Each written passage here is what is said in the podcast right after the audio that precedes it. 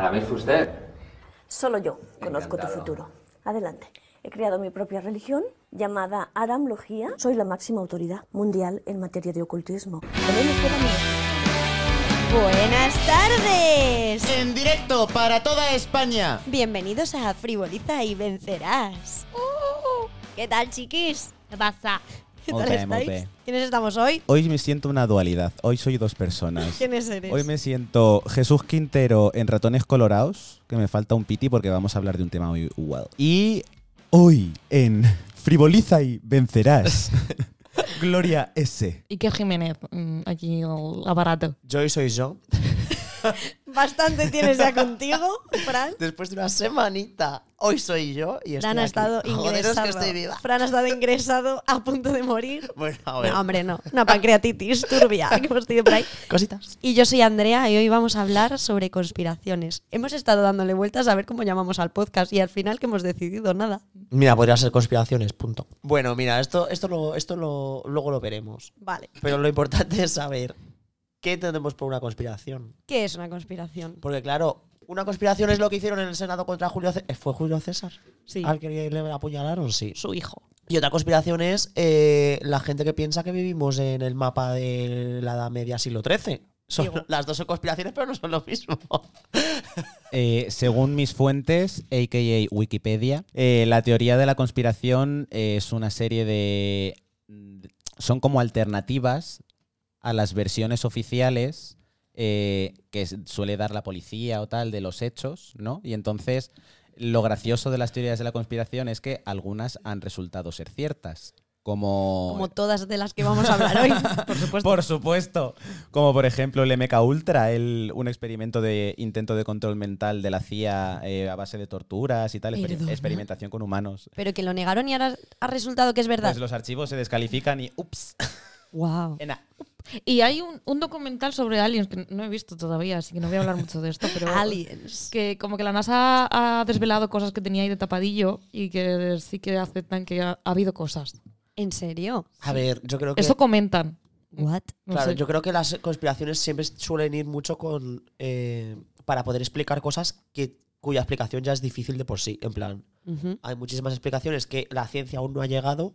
O no ha llegado totalmente, solo parcialmente. Entonces, pues se viene la fantasía. Que antes era también muy común. Digo, antes en plan, oye, es que tengo muchos mocos, ¿eh? No es Ya, que- ya te veo, pero ha sido de la nada. Sí, pero Te bueno, así, parece que estoy triste, o sea, como compungido por, la- por las, Es que, por hoy las estamos, teorías. es que hoy estamos grabando en mi casa. Que, que antes Problemas. era muy común eh, el explicar cosas que ahora entendemos perfectamente como, yo qué sé, la lluvia de estrellas, ¿sabes? O, o el propio mirar al cielo y saber qué, qué es la Vía Láctea o qué es eh, una constelación. Y antes tenía explicaciones que eran fantasiosas, que eran eh, eh, lo que ahora llamamos mitología, etcétera Y eso en su- los- lo podemos considerar como una conspiración o como una, un tipo de explicación a algo que no se entendía en ese momento de forma racional, ¿sabes? Entonces es como que yo creo que muchas cosas que ahora son como conspiraciones, Sí. pues igual dentro de unos años encontramos la explicación. O que eran realidad. Sí, pero no o sé. que ya existía una realidad O sea- científica y la gente decía, no, no, no, no, no. Bueno, es no- que os, no, os- no, no, no. os habéis puesto astrofísicos en un momento hablando de los aliens y, lo, y la mitología. es lo que toca. Pero hay otras teorías de la conspiración que tienen que ver con la Tierra en el sentido de so- Con el ser humano puro y duro. sociales, eh, tramas de droga, pedrastia y prostitución, básicamente. Ay, de- sí, yo voy a hablar de una de esas. Es que me parece muy fuerte, como de las altas esferas, ¿no? Como de la gente que domina el mundo. Lo típico de Sí. ¿quién domina el mundo? Los Hay peña Pero- que lo pero eso y no- los. ¿Eso no creéis que también tiene como algo que ver de como no podemos acceder a esas esferas, lo único que nos queda es especular y fantasear? Que es un poco lo mismo. Obviamente, Sí. a, a diferente nivel. Igual no sabemos lo que pasa en eh, Marte, porque no podemos llegar, o no podíamos en su momento. Hemos llegado. Chas. Eh, pero, pero es eso. eh, ¿Cómo vive Elon Musk? Pues yo no lo sé. Me lo invento. Pues, em, es- ¿sabes? En plan, ahí ya, ya llega la fantasía de come bebés. Claro, ¡ah! que me lo desmienta Elon. Sí, no lo desmiente, pues es a ti te lo va a decir. La religión visigoda se basaba un poco en eso, en el misterio, en yo hago aquí cosas y tú conspiras y piensas lo que va a ser esto. Y tú verás eh, de qué tipo. ¿Y tú ya crees o no? Aquí Pues- lo tapamos todo en el altar mayor y tú pues, te lo imaginas. Pues hemos preguntado por Instagram que cuáles son las conspiraciones favoritas de, la gente. Y esta yo no me la conocía, que es que Australia no existe y todos los que van allí son reemplazados por robots. Hola. Pero entonces, ¿dónde van? Si no que no existe. pues porque van hasta allí, es como un agujerito negro, o que no es Australia como tal, sino que será como una Un macronave, concesionario de coches, pero de robots. pero de robots. Yo esto no lo sabía, no lo había oído jamás. Por eso no ha habido COVID en Australia. Eso Muchos- tiene mucho sentido porque. si Tiene mucho sentido. Yo estoy de acuerdo. si te, si te das cuenta, todas las personas famosas, quiero decir famosas, porque claro, yo no conozco a ningún australiano. Chris plan, Hemsworth, mi primo, ¿sabes? australiano, Claro, es un toda la robot. gente que conocemos australiana es extremadamente guapa. ¿Robots? Bueno, sí. sí, es australiana. Bueno. Well. Yo no- tiene la cara tapada. Oh, adivinas. Hostia, ah, un robot sin ojos. Pero se les acabaron las piezas. Solo tiene chips en la cara. sabía. Otro me dice los Anunnakis. Los Anunnakis. Los Que. Yo eso. que no siempre- haya estado. O sea, Yo, yo- yo he también. estado Yo solo con los Anunnakis lo he investigado por mi cuenta también. Pues yo quiero saber cosas, porque yo solo sé el nombre, pero no sé nada más. Los Anunnakis son los reptilianos, ¿no? Son los reptilianos, sí, que viven en- como en una. Yo es que, claro, yo, yo escuchaba todo lo que me contaba Javi, pero mi cerebro ha ido quitando cositas. como porque- una raza superior que está Sí. en las altas esferas. y que viven como detrás de la luna o algo así, ¿no? Viven en- como en otro planeta y están en las altas esferas y están entre nosotros. Entonces, como que son los que controlan la Tierra. La Chabeli segunda entre ellas.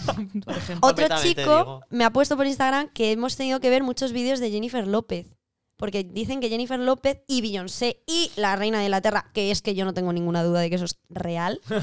¿Cuántos años tiene? ¿98, creo? Pues mira, es que En lo estuve mirando el otro Sí, pero día, se me ha olvidado. 100 ya, ¿no? Bueno, su marido ha muerto ya. Eh, Sí. sí. ¿Con 101 o con Pero cuántos? es que ella, escúchame, eh, fue noticia hace dos días que de repente salió con bastón por primera vez a los 98. Que, na- que nació en 1952. Eres una sinvergüenza que yo hasta yo he ido con es muletas. más mayor. 1952. que tiene 95 años. Joder, es bastante mayor. Claro. Álvaro tiene No. más años que un loro. Por eso que nació. Señora. que entonces no nació en el 52. No nació en el 52. Claro. Tiene 92 años, no en el nació- 26, perdón. ¿Y que Vale. nació en el 52? Mira, mira. Ah, no, es que es reina desde el 52. Ah. En el Lo 26, siento. hola. Estamos el tontísimos. 26. Wow. Qué fuerte. ¿Qué más me han Es puesto? que en el 26 solamente había habido una guerra mundial. Es que, wow.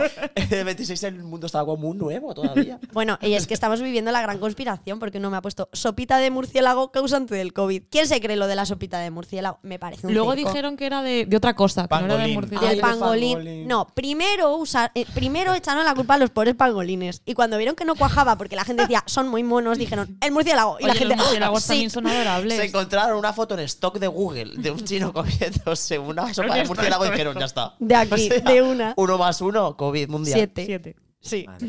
Yo es que lo del COVID, sinceramente, yo, ahí pasan cosas. Yo soy pro conspiración. Eso es teoría de la conspiración pura y dura. Y la estamos viviendo. ¿sabes? Y también te Y nos ha jodido También te digo una cosa. Yo, esta, esta pandemia a mí no me. O sea, a ver, esto lo voy a decir cogiéndolo con pinzas. Ha sido terrible, han muerto muchísimas personas, lo sentimos muchísimo, tal cual, pero. Yo me imagino en la peste negra, la Edad Media, y digo, guau, qué movidón, es como algo histórico, pero el COVID como igual, igual es por suerte nuestra, de nuestro entorno, pero que igual que vino se fue. En plan, que no lo he visto yo como catastrófico así, nivel eh, apocalíptico, ¿sabes? Lo he visto horrible, sí, pero como igual es porque tenemos tanta tecnología, tantos avances y tal, como que hemos sido bastante rápidos en, en Igual la que se forma te ha de olvidado que, se te ¿sabes? ha- que llevamos dos años con esta mierda. Y porque Sí, pero es realmente. que dos años no es nada, es que estamos hablando de... de- Dijeron dos semanas. eh, pero estamos Fernando hablando- Simón, te odio. Pero una pandemia mundial, semanas, una pandemia semanas, mundial suelen ser semanas. años y años en plan de, de décadas, ¿sabes? De que igual la peste negra, ¿cuánto duró? Eh, ¿10 años? No lo sé, me No, lo estoy más. inventando. Mazo, ¿sabes? En plan, que esto lo hemos, gripe lo hemos contenido súper, súper rápido. Pero la peste forma. negra tenía la cosa de que si no te morías a la primera, ya eras inmune. Claro, eso molaba. Entonces ya no Lo coges. est- estamos ok. Eres inmune. Sí, Pues aquí un, no. un poco como esto. Aquí No. ¿Vosotros habéis tenido el COVID? No, Marta y yo no. Que sepamos. Que sepamos, no hemos tenido el COVID. Bueno, no vamos a hablar del COVID, cerramos. Bueno, pero es cierto. Bueno, ah, eh, no nos creemos lo del murciélago. Next, que Dios provocó la batalla celestial. ¿Alguien sabe qué es esto? A ver, escúchame, ¿qué gilipollez es esa? Está fatalmente narrado. La, que Dios provocó. ¿Provocó Guerra de en el cielo. El libro del Apocalipsis describe una guerra en el cielo entre ángeles liderados por el arcángel Miguel contra aquellos liderados por el dragón, identificado como el diablo o Satanás, quienes serán derrotados y arrojados a la tierra. Mm, ya lo he entendido. Ya, es que, a ver, es que Está es- relacionado con la idea de los ángeles caídos y se han propuesto posibles paralelos en la Biblia hebrea y los rollos del mar, los rollos del mar muerto. a ver, Mar Muerto, déjate de reyes.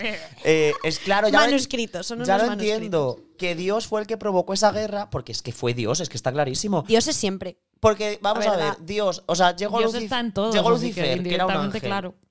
Y dijo, yo soy el ángel favorito de Dios, no porque yo me lo crea, porque me lo ha dicho Dios, soy el favorito, soy el favo. Quiero, ser- quiero saber lo mismo que mi, que mi padre. En plan, es que eso es básicamente la historia de la vida, de el hijo siempre va a querer superar al padre o llegar al punto en el que está el padre. Eso es así. Y encima el favorito, vamos a decir primogénito. De repente el padre dice, ah, no, no, nadie puede saber más que yo, porque lo único que quería Lucifer era saber que supiésemos lo mismo. Igualdad de conocimiento, democracia. Y cogió Dios y dijo, ancho, ¿eh? Y le mandó al infierno. Eh, ángel caído. Y ahí Pero no era porque se, o sea, se rebeló contra Dios por Se eso. reveló porque le dijo, quiero saber lo mismo que tú, padre. Cuéntame los secretos. Ese es el secreto.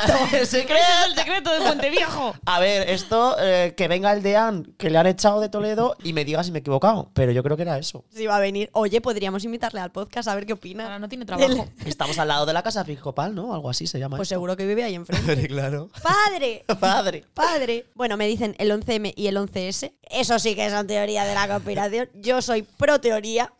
Es decir, Sí, tanto el- del 11M como del 11S. Sí. En el 11M no me he querido meter porque nos pilla demasiado cerca y hay gente que se va a ofender un poco, pero yo pienso que fue el gobierno. Yo pienso No me que fue quiero meter, yo, pero- pienso- yo no me voy a meter, pero yo pienso que fue el gobierno. Y ah, y luego una amiga un, un besazo. Una amiga me ha mandado un audio. Buenas, Andrea. Con susto has A ver, te cuento el movimiento antioxígeno. Desde mi punto de vista, es un movimiento que salió para ridiculizar las conspiraciones, los conspiranoicos y demás, sobre todo en la pandemia. Pero estoy segurísima que hay gente que ha entrado hasta el fondo con ella. Y lo que defiende es que los gobiernos internacionales y las ONGs están confabulados para liberar al medio ambiente el oxígeno, que es una sustancia que no solo nos controla, sino que encima nos mata poco a poco, porque nos oxida. No tengo pruebas, pero tampoco dudas. Entonces, no sé qué, qué respirará esta gente. Lo más gracioso es que buscando así un poquito cosas sobre el movimiento antioxígeno, me he enterado de cuando hubo una alerta mundial por el hidróxido de hidrógeno, que decían que era usado para controlarnos, como el oxígeno, que estaba presente en todos los alimentos y las bebidas, que todos los asesinos en serie lo habían consumido. Vamos, una locura Movida. y se culpó a gobiernos, élites, Illuminati, a todo. Decían que era una public que, que la fumigaban desde los aviones Yo voy a hablar sobre eso. Pero ¿cuánto dura este hasta audio? que gente empezó a darse cuenta de que el hidróxido de hidrógeno era agua. Así que mira, el mundo es maravilloso, sinceramente. Me encanta. ¿Me explicas? Qué fuerte. Pues pero a ver, pero es que, pero es que hay una, hay una teoría, es cierto, que dicen que el oxígeno es lo que nos mata al ser humano. Pero es Que es un veneno, es un gas venenoso que nos mata y que eh, tiene un efecto de, un- de entre 70 y 90 años, 100. nos entonces- jodido. claro, ¿Y quién- claro. ¿Quién lo va a discutir? Claro, ¿En ¿quién, Inglaterra? claro, ¿quién cojones a discutirlo? ¿Te cojones a discutirlo? Es como si no, es que es venenoso para el ser humano. A ver, es muy fácil. y te mueres a los 90 Es que años. no hemos conocido y nunca te mueres. que respire otra cosa que no sea oxígeno. Claro, porque no puedes, las pero es plantas, venenoso. las plantas, Chica, intenta respirar debajo del agua, a ver qué pasa. Disculpa, las las plantas, plantas respiran viven- dióxido y viven todo lo que quieren. Viven siempre. Perdona, ¿y una tortuga que respira? Cariño, perdona, pero es que los, los animales. No, perdona. en el agua hay oxígeno. Pero digo una tortuga que respira oxígeno. H2O. H2O, Pues Pero las claro. tortugas no son pero hay oxígeno Pero las dentro. tortugas viven más que ¿Qué hay nosotros. dentro? Sí, claro. Monóxido. Agua, Pero tía. respirarán Ya, menos. Porque pasan tiempo debajo del agua y no respiran. Entonces duran más. Pero vamos a ver, dentro del agua no hay una parte de oxígeno, gilipollas, no hay O. No está el O. ¿Qué respiran? Ay, mira, ya está bien. Bueno, mira, que me da igual. Que, Pero que claro, yo, es que es que muy yo co- digo sí a la teoría del oxígeno. Yo estoy de Es muy común el tema este de para controlarnos, porque siempre hay como ese miedo o esas Al ganas control. de huir a un control superior que, que- que es un poquito todo el tema de eh, los reptilianos tal cual. Todo eso se basa en gente élites que no es que coman mejor que nosotros porque tengan más dinero, que también, sino que nos controlan. Que de alguna forma mueven unos hilos invisibles que hacen que toda la humanidad eh, baile a su son. Claro, que es lo que está pasando, por ejemplo, con el 5G, ¿no? En plan, chico, que es para que te vaya más rápido Igual- el móvil, que que, con las- no quieren controlarte. Igual que Bueno, con las vacunas, sí, sí, sí, tienen miedo, o sea, de un control superior y siempre yo creo que en, en la mayoría de, de teorías conspiranoides, conspiranoides, giran en torno a intentar evitar un control superior. Me parece un poquito, no sé, curioso. A mí me parece curioso que esa gente que tiene miedo a un control superior sea gente que se trague todo lo que le echan en la tele, compra en Amazon y come chetos pandilla. ¿Y quién no? Y acabo de buscar, los, an- los peces respiran oxígeno, que sois tontos. Claro que Pues sí. claro, ¿quién ha dicho lo contrario? Álvaro, se estaba riendo de mí por decir que los peces respiraban oxígeno. Los peces respiran oxígeno. Por eso el mar menor está muerto. ¿Por qué no hay oxígeno? Claro. El mar menor está muerto. El mar menor Claro, está porque muerto. el agua no está oxigenada. Claro. ¿Y el mar muerto? El ¿Es mar- menor o mayor? El mar muerto tiene mucha sal. Sí. Para hacerte unos buenos chetos pandilla también. Bueno, Bueno, contadme aperitivos vuestras salados. teorías de la conspiración. ¿Quién quiere empezar? Lo que queráis. Yo, yo creo que todos habéis traído como Silencio. teorías que son un poco más realistas y yo he traído las que me parecían más loles. A mí me parece la fantasía las tuyas. a ver, Dale. escúchame, realistas. No sé si eres consciente de lo que te Bueno, Fran y yo hemos venido de la manita con cosas raras. Claro. Venga, empieza tú, Marta. Vale. Marta eh, era la que más ganas tenía de hacer este podcast. Y viene preparadísima. Voy a estirar. La juventud está preparadísima. La primera de- Bueno, ha sido difícil elegir porque este año, por lo que sea, estos dos últimos años han sido punteros en, en teorías conspiranoicas, entre ellas el hielo es de plástico, Qué fantasía. el volcán de La Palma no existe, Oye, oye, oye, oye, buenísimo también, ¿eh? Y- Que lo ha explotado el gobierno. sí, sí, y, ¿y por qué no llueve? Que si llueve eso se apaga. Claro. Por de, favor, esta de la gente. lluvia, de la lluvia, Sí. teoría de la conspiración ver- no verificada, pero estamos en ello. eh, en Málaga se quejaban de que no llovía, ¿vale? Bueno, se llevan quejando toda la vida. Pero es que resulta que cuando se forman nubes, pasan unos aviones que disipan las nubes. Vas a hablar de ello Por supuesto. después. Ahí te dejo, Martis. Lo tengo todo. Luego también la teoría de que Kim Jong-un en realidad está muerto y han estado paseando su cadáver por Corea del Norte. Como este muerto está muy vivo. Tremenda fantasía porque yo he visto Hasta una foto un poco creepy. Yo me la creo. Es que antes de que Ha aparecido empieces, el señor ahora y está muy delgado. Yo creo que es Sí, un doble. antes de que empieces Sí. con tus teorías, te voy a decir una cosa. También otra beta que yo creo que no vamos a hablar de, bueno, un poquito sí, pero yo lo suelto es cuántas em, teorías hay sobre gente famosa normalmente, obviamente, eh, muerta que dicen que no, que está vivo, que le han visto. La isla de los famosos. O Sí. gente que está viva que dicen que ya está muerta. Hitler, Eh, Hitler, bueno, Elvis, Presley. sí. Elvis le han visto 48, a Michael Sí. Jackson igual. Michael Jackson. Eso Eh, sale todo en La muerte os sienta también. Tremenda película. Tremendo peliculón. ¿El Miguelo está vivo?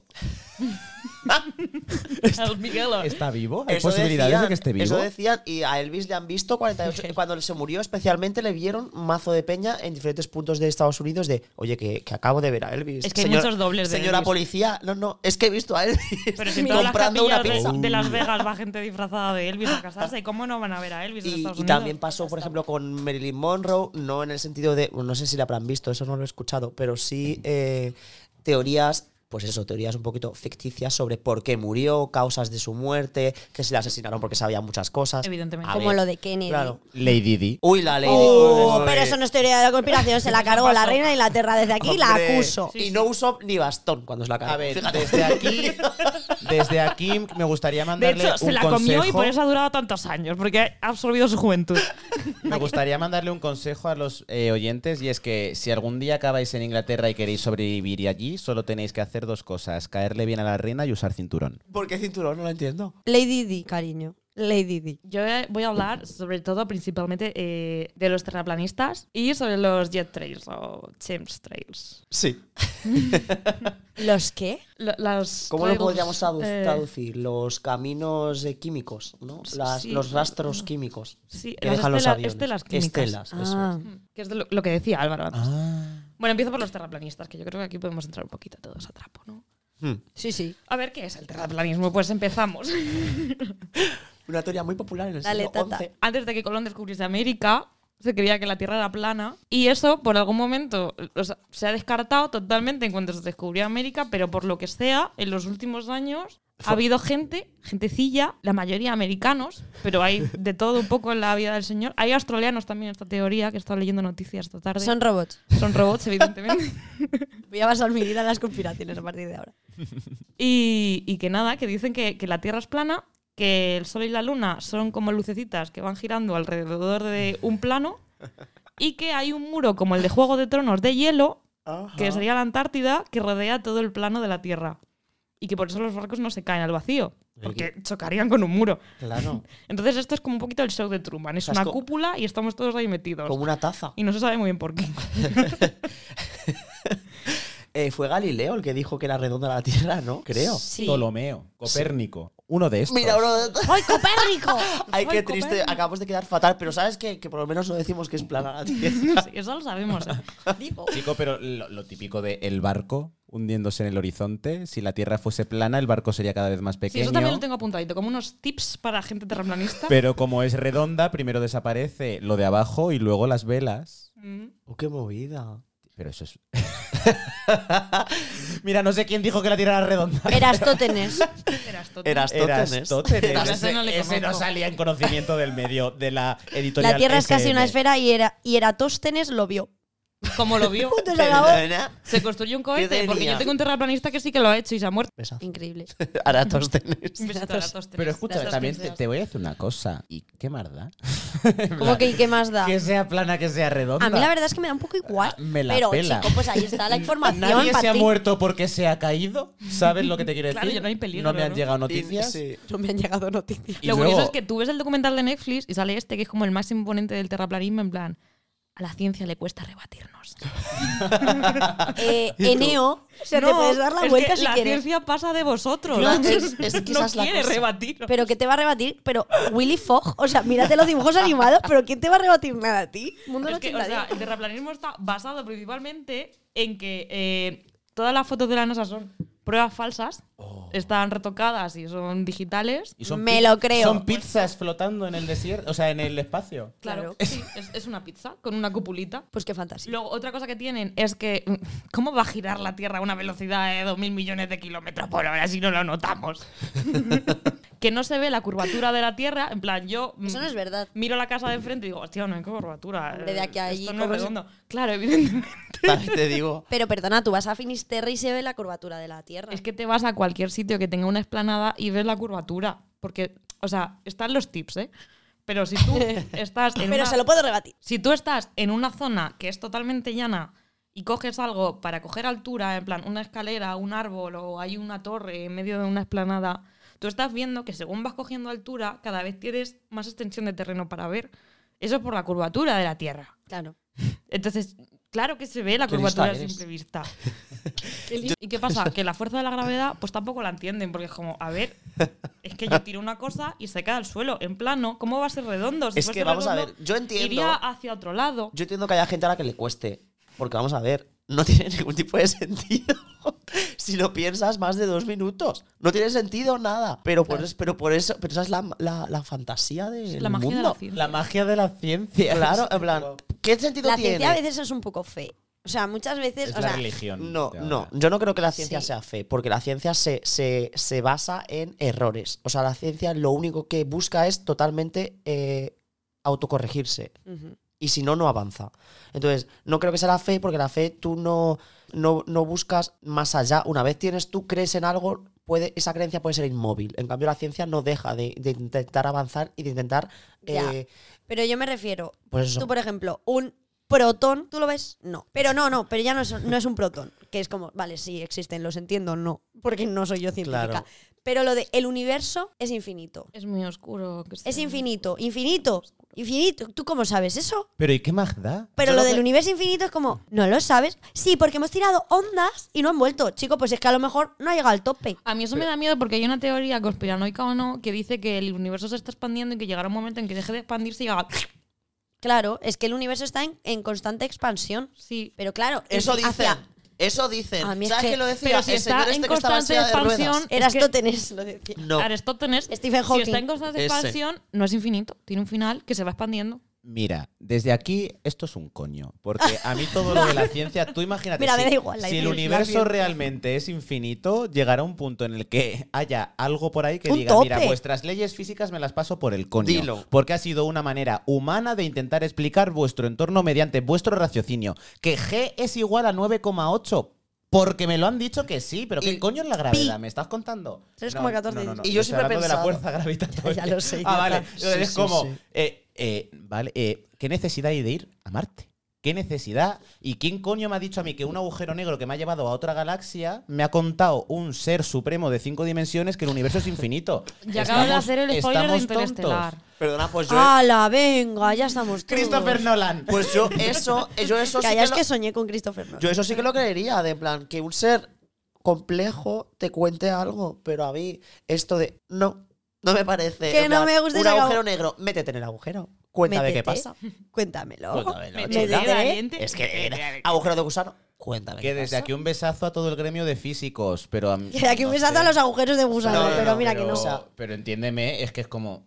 Eh, A mí me parece muy interesante, me parece que hayan personas que ech- echen la vista, o sea, pongan la vista af- hacia afuera, me Sí. parece pues lógico, porque igual que el, cuando no se podía navegar, pues la gente quería navegar, pues ahora, cuando ya se ha conquistado el mundo en el que vivimos, pues queremos conquistar el, el siguiente paso, ¿vale? Como en Bayana, que habrá más allá. Claro, pero también te digo, Sí, esa es la premisa. a mí eso me parece súper interesante, súper guay, pero, eh, chico, eh, a nivel personal yo creo que hay tantas cosas en nuestro propio mundo eh, que, que estaría bien que le diésemos una vuelta, que la las analizásemos un poquito más, tal y cual, no sé qué. En plan, me parece estupendo que pueda haber un alien eh, a no sé cuántos mil millones de años luz, ¿vale? Pero escucha, que, se- que se nos está muriendo la Tierra. ¿Qué tal si, qué tal Que si trabajamos. ¿qué tal si trabajamos en eso? Sí, podríamos hacer un no podcast sé. sobre el cosmos. ¿sabes? Y aprovechamos Sí, claro. para hablar de todo esto. Sí, porque, de porque una. este tema Sí, es... mucho. Más. Bueno, a ver, mm, tengo unas noticias sobre terraplanistas. Tengo noticias. Vosotros Noticias frescas. Noticias frescas. Hay un terraplanista que acaba de tuitear recientemente porque ha visto un documental sobre Chile y dice Chile no existe. Jazz. Son actores. Pero si mis primas son de allí. Chile poblano. ¿De dónde Porque es Paloma Mami? no puede, no conoce a nadie que haya ido a Chile y si ha ido a Chile alguien no puede probar que haya estado ahí. Pero por esa regla de tres, ¿cómo pruebas que eh, el sol va a salir mañana? No lo sabes hasta que salga. Eso me- entonces, me, agobia No, no tanto, en verdad. claro, entonces, entonces, Te lo juro, tú imagínate que un día te despiertas y es de noche. En plan, pero a la. ¿Sabes lo que digo?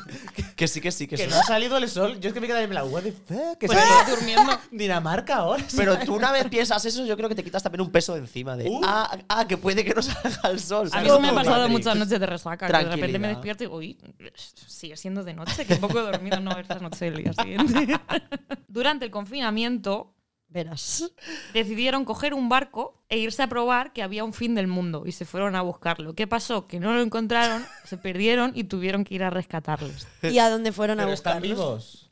A la deriva. Amor, La gente es a la deriva.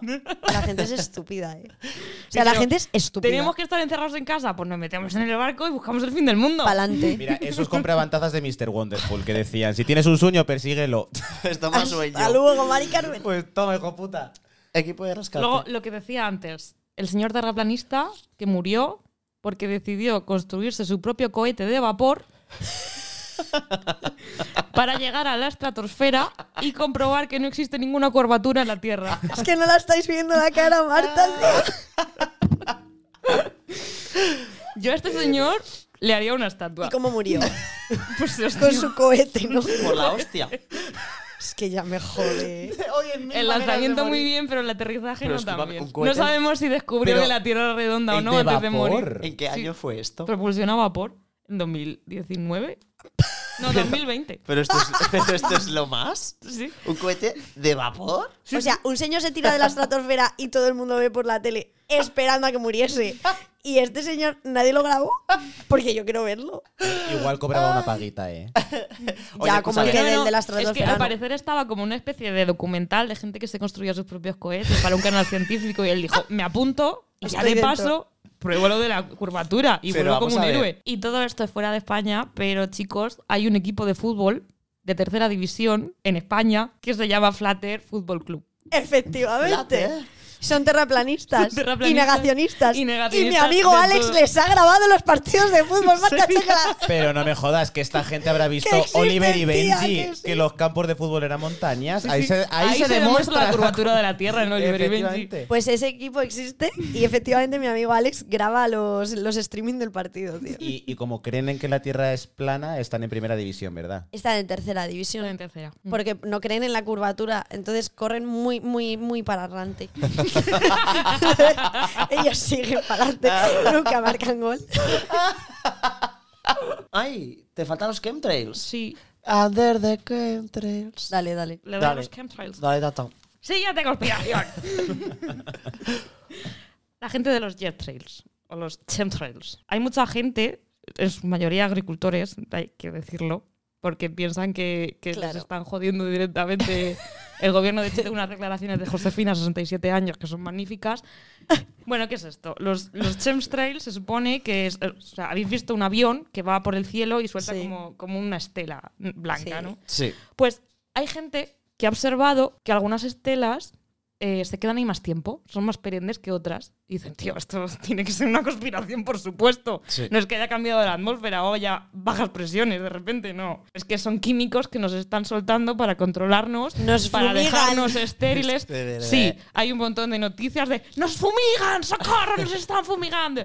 Eh, dejarnos estériles, controlarnos, co- Pesado con el controlar. ¿no? controlar el tiempo Y con dejarnos estériles, discúlpame, eh, cuán- si, hay Ojalá. sobrepo- si hay sobrepoblación, o sea, pero si es que ya estaría. Por eso tiene ya estaría sentido la bien- teoría, Fran. Ya estaría bien que me echasen un gas y me dejaran estéril. Es que ya estaría los bien. trails es una conspiración que mezcla todo un poco, ¿no? El, el 5G, el COVID, eh, los Anunnakis y todo esto en uno, en, en aviones, de repente. Vale, sí. Esto se supone que es una cosa que controla a la población porque quiere que enfermemos y así las empresas farmacéuticas se van a formar. Y nos vamos a quedar estériles y así controla la población o incluso la extinción humana en el caso de que haya Anunnakis. Yo lo que no entiendo es, las marcas estas que salen en, en las. hablando de agricultores, en los campos.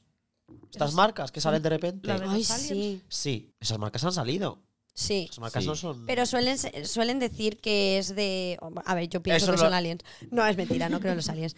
Pero eh, son los propios agricultores. Claro, Sí. pero escúchame, tienen un concepto espacial que flipas. A veces- bueno, chicos, a pues veces hay, hay- gente que es mm, pues una fantasía. a, Fran. veces, a veces hay proporciones áureas y todo rollo. ¿Y qué pasa? ¿Que las personas no pueden hacer proporciones áureas porque lo Pues digas la tú? verdad es que sí. Si lo hace la naturaleza, no lo voy a hacer yo. Pero- Hala, Digo. Jódete más de Aquí naturaleza. también, aquí también te voy a decir una cosa. Creo que de hecho, Fran, tú vas a hablar de los aliens, ¿no? Pero lo del Sí. Stonehenge. Eso, los chemtrails. Los que están más Cada vez vas a decir lo los que peor. están más enfadados son los agricultores porque piensan que, que es la ONU las que lo están jodiendo porque como la Unión Europea está controlando todos los sembrados, ahora quieren modificar el clima y van a ir a joder a los agricultores.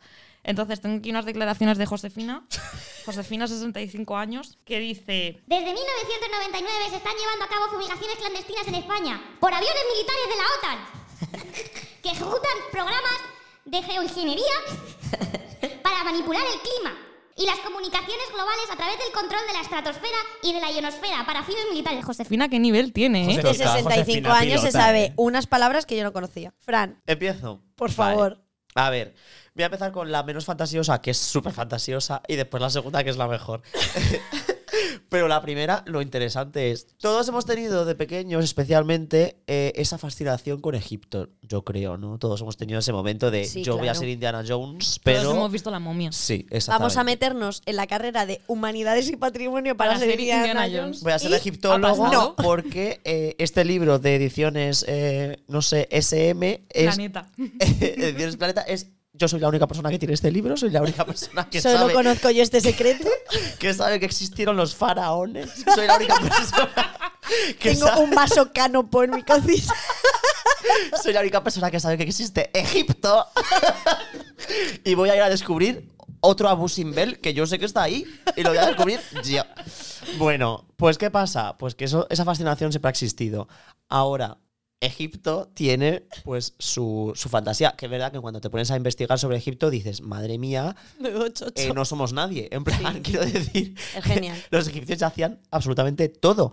Em, y sobre todo en esas, en esas etapas históricas. Pero hay una teoría muy interesante, muy fascinante, que es que las pirámides de Egipto, pues, no las construyeron los egipcios, pero tampoco las construyeron los árabes, ni los españoles. La construyeron los aliens. Digo, Porque vinieron en esa etapa, las construyeron, se montaron en sus naves y se volvieron a ir. hasta luego, aquí las dejo. A lo mejor las traían prefabricadas de su universo. Aquí os las Oye, que nos ha o sea- sobrado escombrera. Haced lo que quieras con esto. Ellos solo vinieron a la Tierra a construir pirámides. Te las gestionas, hasta luego. Vale, a ver. Pero ahí que esto- dicen que están, eh, están Sí, sí, alineadas sí, sí, con... Esto, esto lo voy ¿Lo a vas desarrollar. Vale. Esto lo voy a desarrollar ahora. Tiene un poco de sentido porque a día de hoy la Asociación Española de Egiptología no es. O sea, una señora que dijo. No me acuerdo de su nombre, pero un Josefina, besazo. seguro. No lo sé. Eh, pues dijo que, que es egiptóloga y dijo que a día de hoy no se puede explicar cómo se construyeron las pirámides. Lo que sí se puede explicar es cómo no se construyeron, en plan. Ah, vale. Esas ideas que habían de que creaban em, montículos de arena y subían las piedras por el montículo, eso es mentira, no se hacían así. ¿Qué pasa? Que decían que la cuerda las habían creado en China en X año. Después de la construcción de las pirámides. Entonces, no había cuerda, ¿cómo suben con sistema de poleas, cosas los egiptos, los egipcios? Bueno, pues hay teorías de que sí que tenían cuerda, que las hacían con cáñamo, o sea, con cáñamo de Claro. queso, eso es, eso es lo que se fuma Con cáñamo no, con idiota. lino y tal y cual. Bueno, pues eso. Hay, eh, últimamente ha cogido bastante peso esta, esta teoría de que los aliens construyeron las pirámides.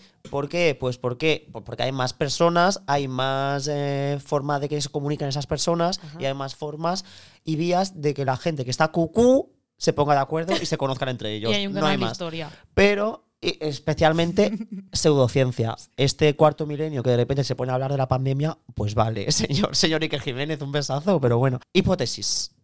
Os la voy a contar. Los antiguos astronautas. Ay, sí. Claro. Dice que los seres humanos son descendientes o creaciones directamente de seres extraterrestres que visitaron la Tierra hace miles de años. Eso es la cienciología, ¿no? Es No. la hipótesis de los antiguos astronautas. Te lo estoy contando. Eh, y nada, decía que, pues eso, eso, eh, son seres híbridos de las mitologías antiguas que crean, pues, o sea, que, que Que los humanos son una mezcla claro, de, de mezclan los alienígena dioses y con... a- y- sí. sí. Y bueno, y con ello justifica la creación de las pirámides de Egipto o de los moais de la isla de Pascua, estas cabezas así. Qué bonitos. Que no son cabezas Que tienen cuerpo debajo. Pero tienen un cuerpito que es minúsculo, me parece fascinante. buenísimas. Buenísimo. Bueno, y como decía, mira, el egiptólogo, es que lo tengo aquí porque yo, yo de qué voy a escribir, yo he hecho capturas. El egiptólogo, el egiptólogo Nicky Nielsen de la Universidad de Manchester eh, decía que, que, pues dice que vaya, que vamos a ver, que no se sabe cómo se construyeron, pero que hay registros de que lo construyeron y que además no eran esclavos, eran hombres libres los que lo Sí, construyeron. es verdad, eran gente eh, Sí. pagada, que eran obreros, vamos. Claro, pero el tema es que latigazos. como las No, como- es que eso es un bulo del príncipe de Egipto. El, el tema es como que las pirámides están literalmente Con alineadas las- con el cinturón de Orión, creo que es. sí. Y eh, si te vas a Latinoamérica, también existen pirámides, Mm. Que es bastante Alineadas curioso porque directamente son, igual. son, son eh, civilizaciones que no se han conocido, Y en- obviamente, y en entre China ellas. también. Y que, y que han construido eh, estructuras muy similares. Entonces eh, ya la gente pues se rayaba. Wow, Mm. Yo creo que tenemos un problema también con lo de las antiguas civilizaciones, Ay, que ay, pensamos es que, me la gente es tonta. Literal. Sí. es que Claro, Esto está pasando O sea, además mucho ahora con el tema de la colonización de América. En plan, que Sí. pensamos que sí, que Entonces, y pensamos que esas personas eran estúpidas simplemente porque hayan estado en un periodo histórico previo al nuestro. Pero que ¿Y yo no estoy no hablando, forman- yo no estoy hablando mucho, de pero inteli- no. estoy hablando de inteligencia porque No, somos- claro, pero somos con- sapiens, de conocimi- sapiens. de Pero me refiero a nivel tecnológico hay gente A nivel tecnológico, que a lo mejor no tienen en un iPhone. concreto, en concreto con las pirámides de Egipto que la precisión con las que están construidas Claro. no es capaz no se es capaz a día de hoy con la tecnología de hoy en día de reproducirlo con tanta precisión. Claro, pero porque a lo mejor en una esa época- tecnología ni con láser. Claro, mira, Entonces, escucha, Marta. Claro, ¿cómo coño lo hicieron? Escucha. Una tecnología arcaica que sí que pudiese medir precisamente eh, la caída en perpendicular desde el cinturón de Orión, una brújula que mandara al norte y, y poco a poco. Una brújula sea, que puede ser literalmente un metal un, en un terrón de agua, ¿sabes? Una civilización, esto es el plot de mogollón de videojuegos, de civilizaciones arcanas que tenían tecnología superior a la nuestra, que no sé qué, no sé cuántas, pero que por X motivo histórico se fueron a tomar por culo. Hombre, y resulta que eran mejor que nosotros. Yo no sé si, yo no sé si mejor, pero obviamente. A ver, mejor. Escúchame. Ver, es eh, muy fácil ser mejor que ¿Me nosotros. entiendes? Pero. De nosotros en concreto, sí. Pero, pero es eso, eh, son civilizaciones que además no forman parte como de este eurocentrismo, que después nadie pone en duda el imperio romano y, y el mundo griego clásico. Bueno, nadie pone en duda. Seguro que hay alguna conspiración por ahí Sí, que sí. pero me refiero a, a lo avanzados que llegaron a estar. A Sí, decir, claro. eh, si es que no hemos inventado nada, o sea, Nada. quiero decir. Pero, pero claro, es que los, egipt- los egipcios se comían ya a esas Sí. Antes de ellas. Estaban muy por delante. Lo que pasa es que no perduró. Y no vamos a hablar de No inteligencia, como el Imperio pero Romano, físicamente sí que está demostrado que eran más bajitos. Y las construcciones son muy. Monumentales. Como, Pero que no te- yo no descarto como- en absoluto que usaran a otras personas de otras civilizaciones. mm, Yo qué sé, gente más alta, Pero hubo- alemanes, hubo, yo qué sé, nórdicos. o no hubo esclavos. No, las Sí hubo pirámides esclavos, no- pero no eran los, que. los Hubo que esclavos, los judíos, los judíos de aquella época eran esclavos en Egipto. Pero los constructores no eran esclavos. O sea, los eran, albañiles pues eran es como si ahora tú vas a un sitio donde hacen obras y dices, eh, perdona, que quiero que me hagas la casa, vale, tanto pas- tanta pasta. Pues te llevo a los obreros, fin, y te la construyen.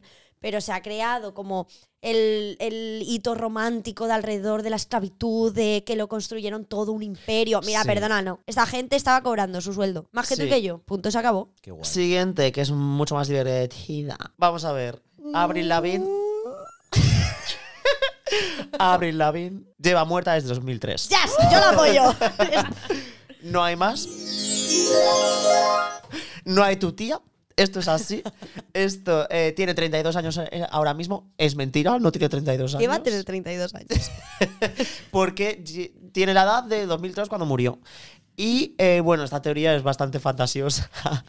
Esta teoría está muy ligada, también hemos hablado antes de famosos eh, que mueren y la gente dice que están vivos, o viceversa, que están vivos y la gente dice que están muertos. El Pues gato de Rodinger de Sí, los esto tiene mucho que ver con pues, ese momento de fanatismo y a- aquí en particular tiene, tiene que ver con una transformación de estilo por parte de Avril Lavigne. Y la gente, pues igual que cuando, yo que sé, eh, Tokyo Hotel dejó de llevar el pelo para arriba y decían, han cambiado. O eh, Harry Styles se cortó el pelo y decían, no es lo mismo, no me gusta. O Camila Cabello se fue de las Fifth Harmony y decían, oh, Dios mío, esto ya no es lo que era. Pues aquí Avril Lavigne cambió y decidió sacar Hey, hey, Juju, I don't like your girlfriend.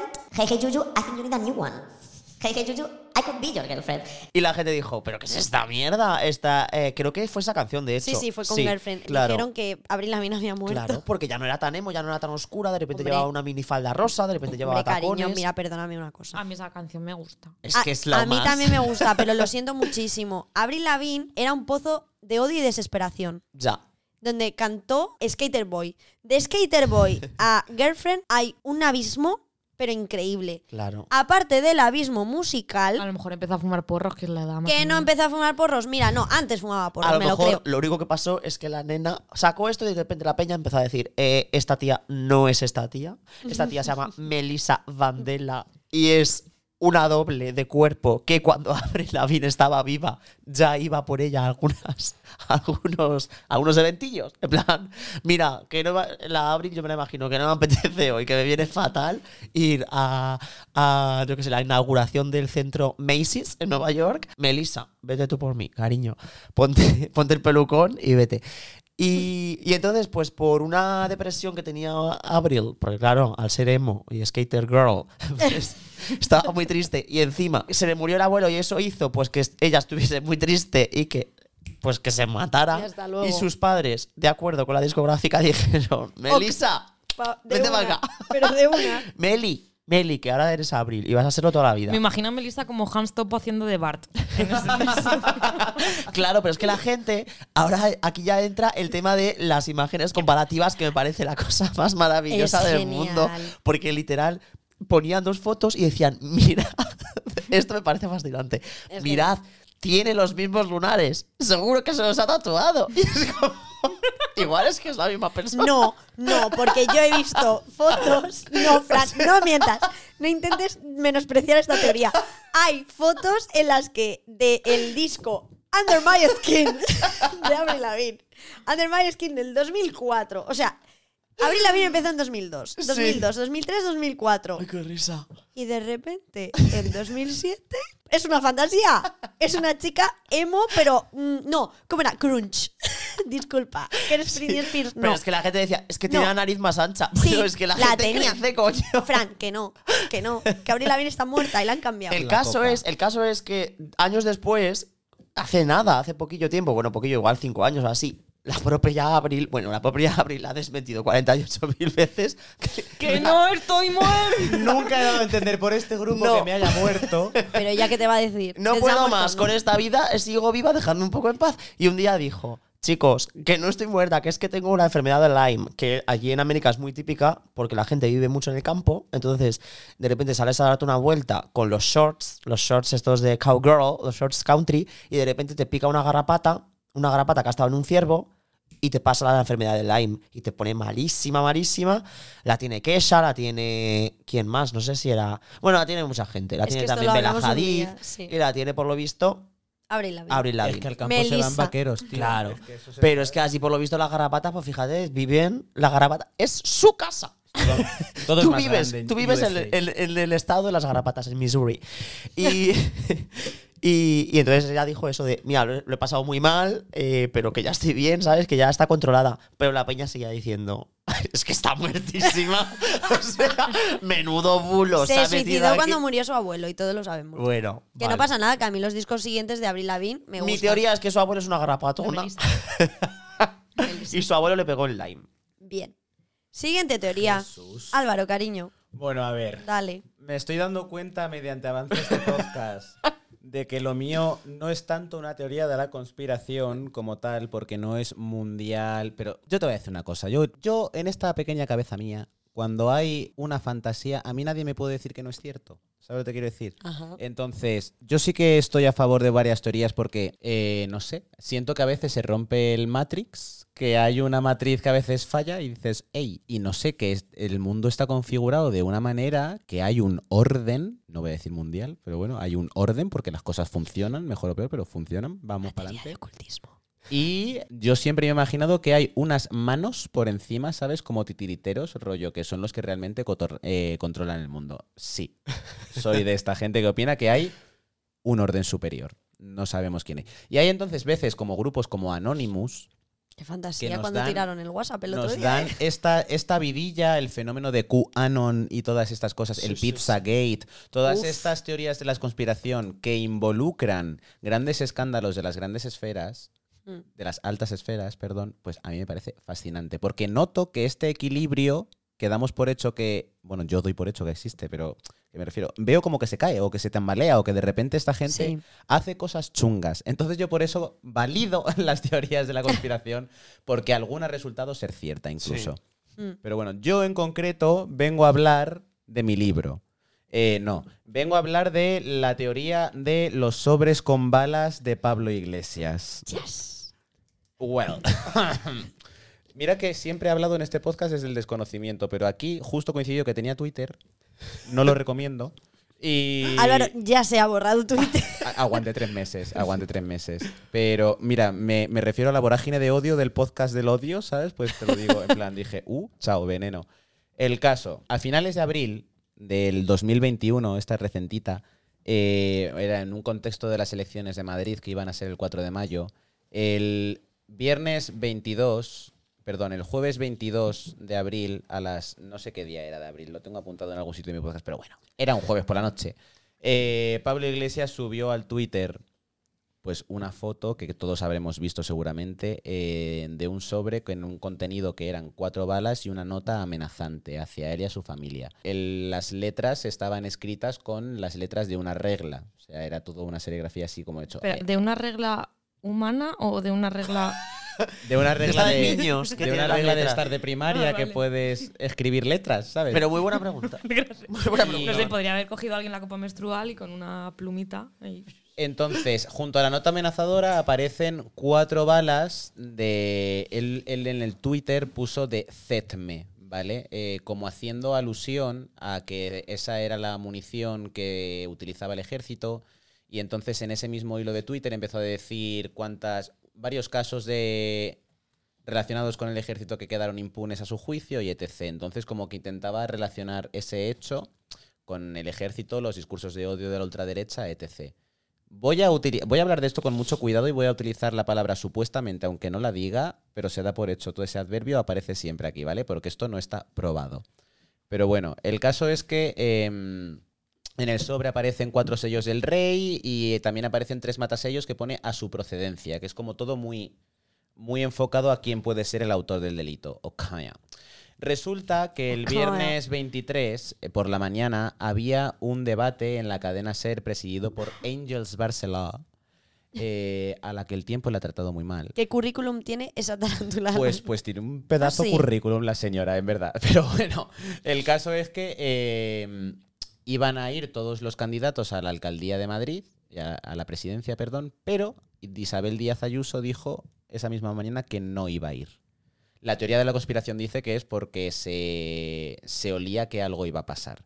Entonces, todos sabemos también que en ese debate pues, hubo un enfrentamiento entre Pablo Iglesias y Rocío Ortega Monasterio, porque Rocío Ortega Monasterio decía que, o sea, Pablo Iglesias decía que había sido víctima de unas amenazas de muerte y ella pues como que le dijo que eso lo que tenía que hacer era denunciarlo y que se fuese a su casa, "Ve- lárguese usted de aquí, él se fue, etc. Todo esto nos Váyase a denunciar. ¿vale? Le dijo. El caso es que esto le sirvió para que a Pablo se le concediese una entrevista a él solo el sábado a las 10 de la noche en la sexta. Ya era un debate, pero no había nadie con quien debatir, ¿sabes? Entonces era como una hora para ti solo para explicar tus propuestas. Monólogo del club Esto- de la Esto comedia. duró desde las 10 hasta las 12. Y justo a las 12, ya aquí empieza todo el mamoneo, justo a las 12, la cadena SER en su, en su página web publica una noticia del escaneo de las cartas, de, de la carta con balas de Pablo Iglesias, ¿vale? Entonces, y aquí es donde todo empieza mal. O sea, hubo un, un rifirrafe, empezó a hervir Twitter, yo estuve sin dormir tres días, porque eh, Vox dijo que condenaba las amenazas de muerte y entonces se iban a personar como acusación particular en la investigación de este caso. ¿Qué hizo Podemos? Denunciar el caso también, para, Claro. ¿sabes? Bien. Entonces, a partir de aquí empezaron a darse unas explicaciones que no era el primer mensaje a las 10 de la noche del jueves, sino que cada vez iba elaborándose más. Eh, resulta que la imagen de la SER hablando claro y pro- es un coño, ¿vale? En plan, no es un coño la imagen, pero Un coño bien salado. lo que representa, lo que se da en ese escaneo no se ajusta a la imagen que publicó Pablo Iglesias en su Twitter, ya que aparecen siete balas en total, cinco de un calibre, no son balas, bueno, los que cartuchos sin percutir, Sí. pero bueno. Aparecen cinco cartuchos de un Es que calibre para mi padre eso fue muy importante, lo de los cartuchos. y, y dos de No otro calibre. Entonces, se fueron, a medida que iban surgiendo dudas del escaneo, se iban apareciendo de repente una suerte de eh, justificaciones improvisadas, que era como, qué oportunista, pero es que este no era el mensaje de ayer, ¿sabes? Es que de repente están dando más información. Bueno, pues este escaneo, que es un documento digital, tenía lo siguiente, ponía que estaba fechado a 19 de abril. Hay una canción de La Bien Querida que dice de momento abril, porque así se llama el, el mes. Y que luego el modelo, el modelo de de escáner le faltaba un 5, ¿vale? Modelo escáner tal, tal, tal y cual, le faltaba un 5. Entonces es, que me corrijan los informáticos, altamente improbable que un sistema informatizado cometa erratas. Es decir, que esta imagen fue editada. Esto lo que suscita es que esta imagen fue editada en algún momento. Con las prisas del momento de a ver qué montaje hacemos. ¡Wow! ¡Pum! Ya empezaron a decir que había siete balas porque cuatro eran para Pablo, dos eran para el ministro del Interior Marlasca y una era para la directora de la Guardia Civil. Y que estaban en sobres distintos. Pero ya por Twitter empezaron a hablar de que esa imagen era la que utilizaban en la formación de la oposición para pues casos de cómo detectar eh, objetos sospechosos y tal. ¿Cómo acabó esta historia? Pues hubo un chivo expiatorio que era un vigilante de una subcontrata De correos. de correos. Es decir, que ya correos, o sea, para no manchar el buen nombre de la institución de correos, porque cómo es posible que un sobre con balas llegue a la mesa del ministro del Interior, ¿sabes? Es como, eh, pues para no manchar el nombre de correos, le echaron la culpa a un vigilante de una subcontrata, pero ya en los medios grandes no estaba ni el nombre de la subcontrata ni el nombre del vigilante. Este señor nadie sabe quién es y ahora estará viviendo su mejor vida en la isla de los famosos. ¿Y cuál es? ¿Cómo que cuál es? ¿Cuál es la teoría? No la teoría. ¿Qué ha pasado aquí? obviamente. bueno. No existe tal sobre Yo voy a seguir, yo voy a seguir. El caso es que como aquí había algo que no cuadraba, ¿sabes? De que la gente decía, uff, se está rompiendo la matriz, esto es un poco chapucero, se está sirviendo de unas supuestas amenazas de muerte para ganar protagonismo en unas elecciones y tal, apareció algo más inverosímil todavía, que fue la famosa navaja ensangrentada. Uh, De repente, de el lunes, eh, la ministra de Turismo, que nadie se sabía su nombre hasta ese día, sinceramente, eh, no. ya lo sentimos. Eh, aparece la y seguimos sin sabérnoslo. Casualmente en la sexta, aquí otra vez, porque la sexta está, joder, es la que tiene todas las, las exclusivas. Eh, lo típico de apare- estaban haciendo una entrevista a Yolanda Díaz, la ministra de Trabajo, y de repente dicen captadas imágenes durante la publicidad de Yolanda Díaz cuando se enteró de que la ministra de, Traba- de Turismo había recibido una navaja ensangrentada. Ese era el titular. Y ella en plan diciendo... Estoy poniéndome las manos en los ojos, ¿vale? Para que no me vea. eh. En plan, fue como súper cinco horas con Mario, ¿sabes? El caso. De Lola Herrera, gran actriz. Mm. Bueno, pues resulta que se filtraron imágenes de la navaja ensangrentada y, well, eran seis puntitos que ¿Me estás intentando decir que era ketchup? de color rojo que estaban casualmente dispuestos a una distancia similar entre punto y punto, ensangrentada a mis cojones cuando me depilo, ¿sabes? Era una navaja Porque con eso era- Álvaro. Eso parecía más pinta uñas puesto a, a precisión, porque una salpicadura de sangre es bastante escandalosa, ¿sabes? Ensangrentada, repito, eran seis micropuntos de sangre. El caso es que empezaron a decir que el autor de este, de este instrumento eh, era. Se le intentó relacionar de nuevo con Vox, en concreto con Iván Espinosa de los Monteros, porque resulta que era Yikes. un Era. amigo de un amigo, del vecino del peluquero, del primo de un amigo. Pero, y luego sale la ministra de Turismo, que esto es portada del periódico del país, sale la ministra de Turismo con un folio con la navaja ensangrentada, una foto de la navaja, haciendo así y sonriendo, en plan rollo, las amenazas de muerte no pondrán conmigo, cuando el primer consejo de la policía es que lo denuncies y no le des bombo, porque si no el autor ya sabe que se le está investigando. Claro. Después de toda esta portada y toda la foto de una señora sonriendo con una navaja que le acaban de mandar, resulta que por la tarde dicen Pero, que... Cari, si, te- si, si, tú, si tú eres el autor y mandas algo a una ministra, ¿tú te crees que no te van a investigar? Pero vamos a ver si es que. Resulta que por la tarde, tema. por la tarde ya tenían a quién era el autor, porque en el sobre había remitente. Claro, en plan de. Eh, fulanita Claro. de tal, mando esto a fulanita O de tal. ya sabían quién Bienvenido. era. Entonces, y me estás diciendo que en un fin de semana ha fallado Wow. correos dos, Dos veces. veces. Mi conclusión a lo que quiero decir con todo esto, bueno, y ya, ya termino. el Mi caso, padre ¿eh? ha trabajado en correos militar. Y dice Eh, que ni de coña. El 4 de mayo son las elecciones, Ayuso gana, este señor Pablo Iglesias dimite. El 13 de mayo el Tribunal Constitucional anula la inclusión de Pablo Iglesias e Iván Redondo, que era como... A esto se le llamó Redondo Producciones, ¿sabes? Como que Redondo, se te está viendo el plumero, ¿sabes? Pero Ro- Redondo era el, Redondo el- Producciones. el mano derecha de Pablo Iglesias que estaba en el CNI.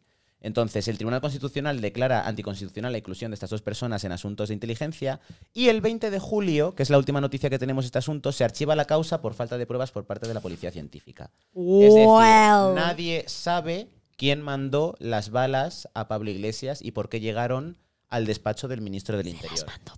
Mis ¿Y si conclusiones, fueron los Anunnakis? mis conclusiones son las Oye, a lo mejor fueron los esclavos egipcios. O Avril Lavigne. Eh, oh, Melissa. Porque en el Stone Age hay un portal espaciotemporal que te lleva desde. Eso está en Escocia, no sé dónde que te lleva. Stonehenge en Irlanda. UK. Por allá. Eh, arriba. Reino Unido está, que ¿no? te lleva desde allá arriba hasta. Bueno, el caso que mis conclusiones son es que las amenazas estas existen. No, Escocia. Escocia. Sí, ¿verdad? Escocia. Voy a ver. Yo no niego que haya Míralo. un tráfico de balas y de instrumentos peligrosos. Pégate por al micro, correos. Álvaro, por favor. Pero precisamente para eso existe correos para salvaguardar la seguridad y la integridad de todos nosotros. Entonces, por creo. Gracias, ¿Y si correos. Yo quiero enviarle unos cartuchos de bala a alguien que quiere recibir unos cartuchos de bala. Yo tuve que mandarle una espada toledana a un mexicano y casi le tengo que pedir permiso a la OTAN y a eh, controladores aéreos. La ¿sabes? OTAN Que te habría como- dejado, porque Sí, Anunnakis. Sí, la mandé, la mandé. El caso es que Está en Salisbury. Considero, con todo esto que acabo de decir, aunque sea una teoría de la conspiración o no, pero considero que hay indicios suficientes para dudar de la veracidad de tales amenazas de muerte. Creo que fue un recurso bastante ruin a mi juicio para intentar ganar votos. y- Hacemos votación. Yo digo quitarle a tal. falso. Y entonces, Yo voy a decir una cosa. Si luego Pablo Iglesias se ha hecho eh, piloto, Se ha cortado el pelo. se ha quedado el pelo y se ha hecho piloto para eh, La boicotear el día de la republicana. Hispanidad, Ah, pues digo una cosa, igual le salió mal el tema de las balas. Pero mira que bien le ha salido lo de la bandera. Si todo esto lo Digo. juntas con el calzo. Que se la ha puesto de cabecera de Es que es un genio. Es que es un Te quiero, gilipollas, pobrecito. Ya simplemente con esto de la teoría de la conspiración para decir, bueno, chicos, cuando quiera la gente que se ponga a investigar a su Él manera. ha puesto, pues mira, si ha sido él, me parece un cobarde. Dice, ante los bulos que circulan, tengo que desmentir categóricamente cualquier implicación por mi parte en que la patrulla Águila haya pintado en la bandera republicana en el cielo de Madrid. Y pones esto. Hombre, es que no ha sido la Chico, patrulla águila, ha sido la patrulla pues- canina. Pues claro que no ha sido tú. No te pongas este mérito. Ha sido una fantasía. Es tuya. No. Pues deja de mm, dar pistitas Pero de es que ha que sido le tú. No, acusando. Marta y si el lo- fantástico. Si lo ha desmentido. Pero porque él está living con que crean que es él. ¿Quién ¿Y no? quién no? Fran, es igual que cuando en Infante se liaba algo y decías, ay, no, no, yo no he sido. y solo querías A que veces pensaran hay que sacrificar la realidad por la fantasía. De esto va este podcast. Este podcast va de la fantasía Así literal. Bueno, anyway, que si a alguien le ha interesado toda esta parafernalia sobre las conspiraciones Contacto de Álvaro, balas, 6, 3. Simplemente Yo te creo, no, que Pablo. investigue también sobre el caso Delcy Rodríguez plus Ultra y eh, la crisis diplomática con Marruecos cuando entró el jefe del Frente Polisario con una identidad distinta. Tremenda fantasía. Vaya matria se nos está quedando. Y a los. ¿Alguna más tienes? Ya está, ya está, solo quería hablar de esto. Yo quiero hablar del caso Alcácer. Oh, Porque me parece tela marinera que cortar. En 1992, perdón, Uy. desaparecen tres niñas en, en un pueblo que se llama Alcácer. Ellas iban al pueblo de al lado a una fiesta. Bien, se van. De repente el, pa- o el padre de una de ellas dice, "Mm, no está volviendo a la hora que tiene que volver. Se raya, llama a las madres de las otras niñas, no aparecen, no están, pero bueno, no pasa nada. Están de fiesta. Sí, están de fiesta. Bien. El padre de, de Miriam, Miriam, Toñi y Desiree, se llaman las niñas, dice que, que no, que su hija no, no llega tarde nunca. Entonces empieza a buscarla, se va a la Guardia Civil, le dicen que hasta que no pasen 24 horas no pueden buscar a las niñas porque no se considera desaparición de alguien. Pasan 24 horas, las niñas no aparecen. Empieza la búsqueda. El padre de eh, Fernando García, que es el padre de Miriam, de una de las tres niñas, empieza a hacer mucho ruido de voy a buscar a mi hija, eh, salen todas las, de las noticias, se hace súper popular en España y no aparecen. Dicen, mucha gente decía que se habían fugado las muchachas, que se habían ido por ahí, que estaban de fiesta porque era durante la, ¿cómo se llamaba? Lo- la, sí, la ruta esta de Vale. del bacalao. La ruta del bacalao.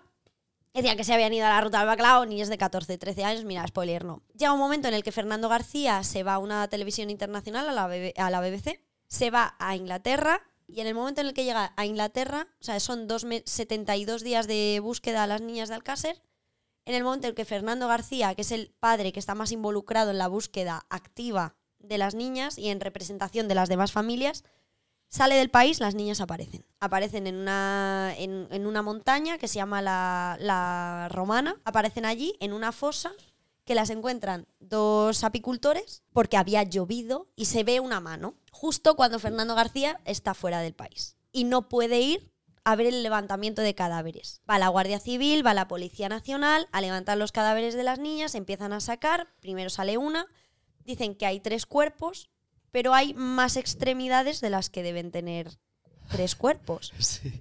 En vez de haber seis brazos, hay siete. No se hacen fotografías porque dicen que el, que el jefe de la, de la Guardia Civil no tenía carrete.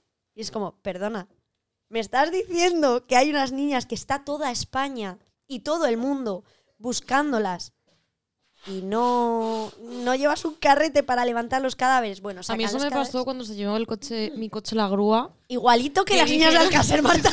Dijeron que estaba aparcado en un vado y eso era mentira. Y nadie hizo foto. ¿Por qué? Porque la policía estaba implicada en la retirada de mi coche ilegal. Teoría de la conspiración del coche de Marta. Validada. Por Tu favor. coche es la cuarta anilla del casar. Es la de la extremidad que sobraba. extremidad que sobraba era el manguito de freno.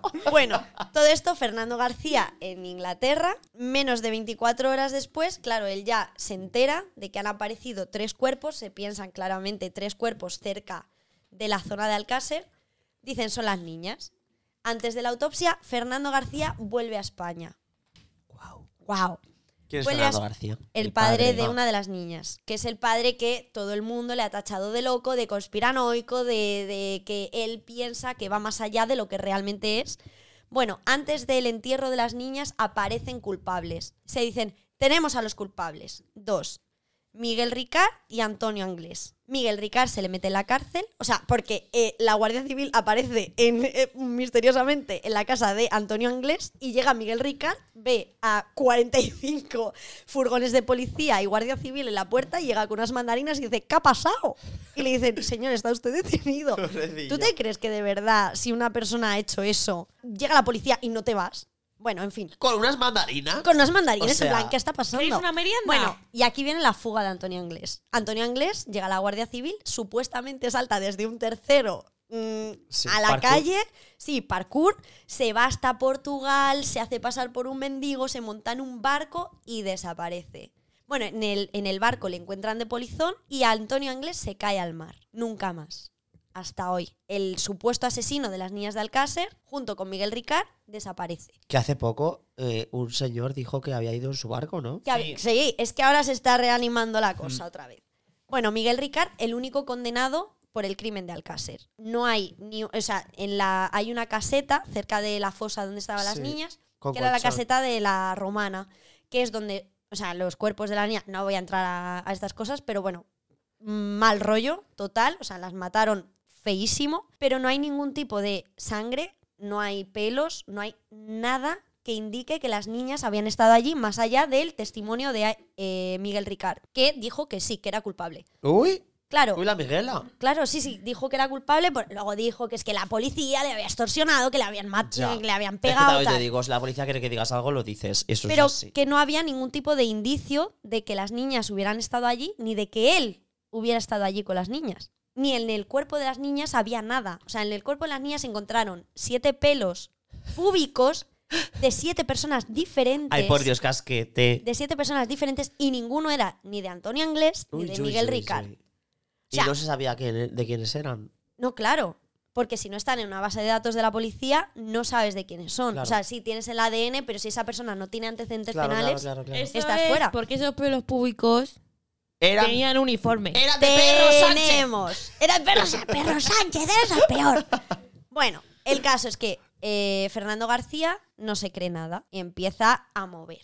Empieza a mover, a tirar de hilos, a decir que no le cuadra, roba el sumario, empiezan a, Es que salir a ver, en, el, si- en cruzando el. Mississippi. Se une a un criminólogo. Se une a un criminólogo que se llamaba, ¿cómo se llamaba? Jesús Blanco o Carlos Blanco. que bien podría Juan no haberse Carlos unido a ese sí. señor, porque ese señor lo único que quería era tele. Sí, Es que quería se hizo mucho pero circo luego. se hizo mucho tele. O sea, Porque se, ha hecho mucho, se Tú lo has hizo contado muy bonito, pero eh, fue No, no, un for- sin Dios. O sea, Claro, o sea, yo lo estoy resumiendo, pero es No, quiero decir que tú lo has contado como si solo por, por la vía legal, por así decirlo. Y no, eso al final era, era un circo en el sentido no de. un madre circo mía, mediático, exacto, porque el fue- día que aparecieron los cuerpos de las niñas, Terelu Campos hizo una entrevista súper frívola a todas las familias de las niñas de Alcácer, preguntándoles lo más turbio del mundo en televisión nacional.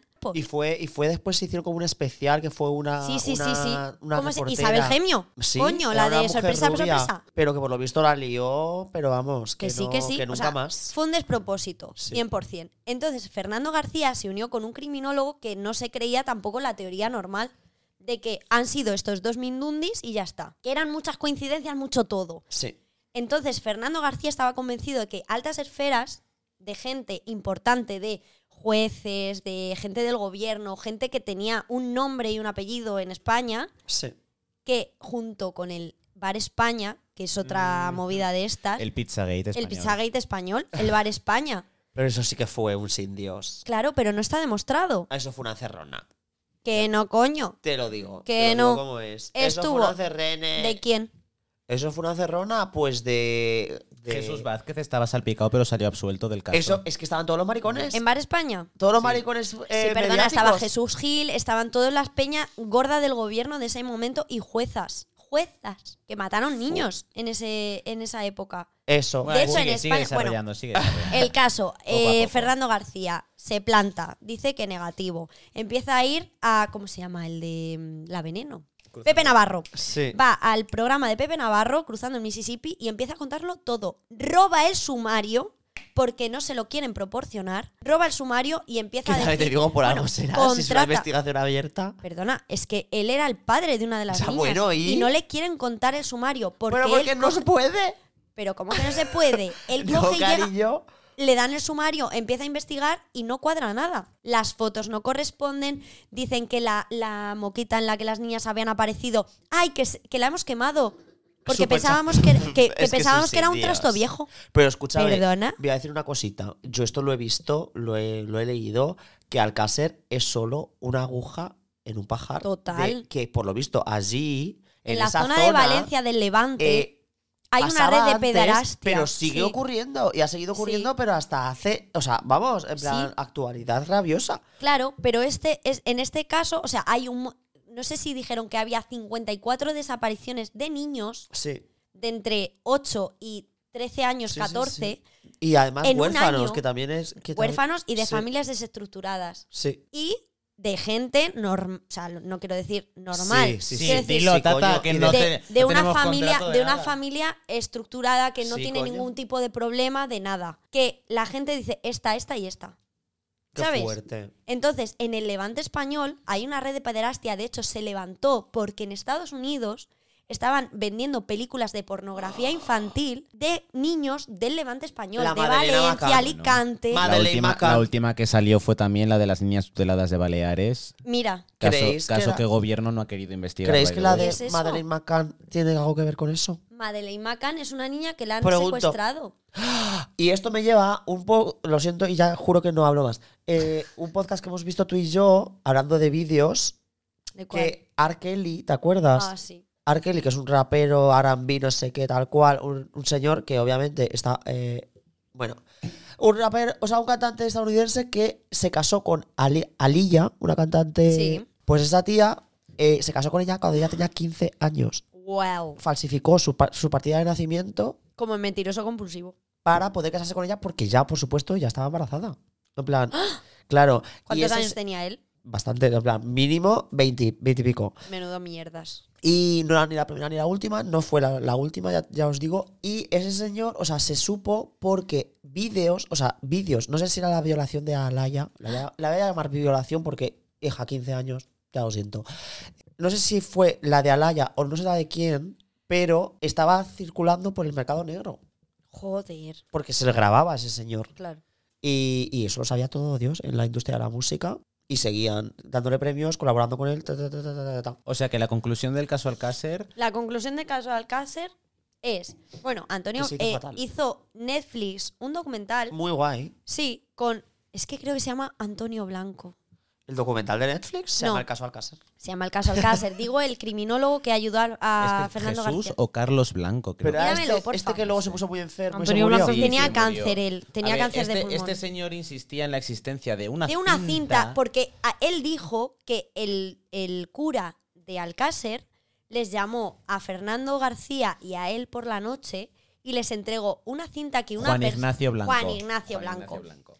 Eh, que les entregó una cinta, se veía a las niñas, a una de las niñas de Alcácer, tumbada en una camilla y gente muy poderosa y con mucho con nombre de este país pasando. Que Violando. esas son cosas, no, no, pasando. Violando. Después de haber matado a la niña. Ah, que estaba muerta. Claro, porque las teorías Ay, son Jesus. que la gente importante de este país que se mete en estas mierdas, que es, es de tengo tantas cosas y he experimentado tanto, que lo único que me queda es matar a alguien. Pero la y disfrutar muerte- con pero las chicas habían muerto de un golpe en la cabeza. Una polla de un golpe en la cabeza, cariño. Las niñas las violaron, las. em- Bueno, cosas.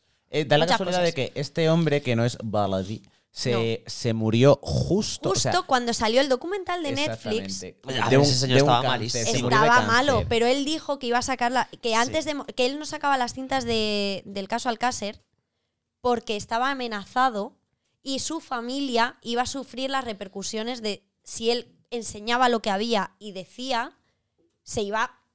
O sea, to- todo iba a ir en contra de él, yo porque eran, son altas esferas. Yo tengo claro que ese señor, o sea, que, que el, que el caso Alcácer eh, no es lo que nos contaron. Yo lo tengo bastante claro. Ahora, Yo yo, clarísimo. también tengo claro que ese vídeo no existía. Yo también Ya. lo tengo claro. Pero escúchame. Yo lo del eh, vídeo no me lo creo. lo que Y si a existía, él no lo tenía. Lo que No, viene a decir te lo todo esto es que hay un, una especie de vicio o de Ah. tendencia en, dentro de las teorías de la conspiración absoluta. a eh, relacionar las altas esferas con la pederastia y la pedofilia. El caso Alcácer pudo ser la punta Pero del iceberg un- de lo nuestro español, Bar España. Bar España, eso es increíble. Caso Es que Pizza no sé si- Gate, también hay niños de por medio. Es que una cosa A que ver, la decir a- a pederastia res- y Pero todo ¿por esto existe en todas las esferas. Pero yo creo Sí. que las altas esferas es cuando da más pie a la conspiración porque lo ocultan, ¿sabes? Claro. Pero tú piensas, o sea, tienes todo.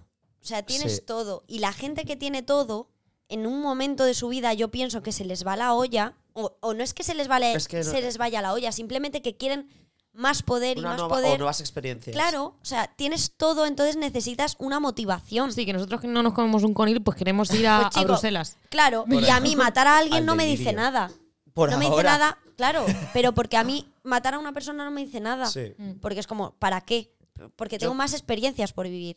Pero cuando lo tienes absolutamente todo, pues el sentirte por, el bien- por encima del bien y del mal, de pues me Sí. cargo a quien quiero, Que se puede convertir en un juego, Hostia. algo así. sí. No, pero también, o sea, aparte de eso, el, el saber que no vas a tener eh, consecuencias. Claro. Eh, porque mira, ¿cuántas veces no has querido matar a alguien? ¿Cuántas veces no has dicho, lo mato? Pero ¿qué pasa? Que lo mato, pero uno, me voy a sentir fatal. Dos, esta persona tiene una vida. Tres, me van a meter en la cárcel. Sí. Bueno, Yo una cosa... que- Y por eso no lo Mm. haces, pero cuando tienes el poder suficiente de decir, me cargo a esta persona y no pasa nada, hostia. Hombre... pues ya. sí, no, no, ya. Pero que, pare- que nos parece Que sí, que sí, descabellado Es en nuestra vida parece- mundana. Parece descabellado, pero no. pero yo quiero decir una cosa. Teoría de la conspiración, repito. El caso de Jeffrey Epstein del Pizzagate es que, Yes. es que vamos a ver, tú tienes a un señor en la cárcel que tiene supuestamente una lista que si se hace pública caen ministros. Todos muertos. Y está en la cárcel él. Y de repente hay un momento en el que no hay seguridad a un preso de máxima Ya. seguridad. En un momento en el que no hay seguridad, cuando vuelve el segurata aparece muerto. Sorpresa.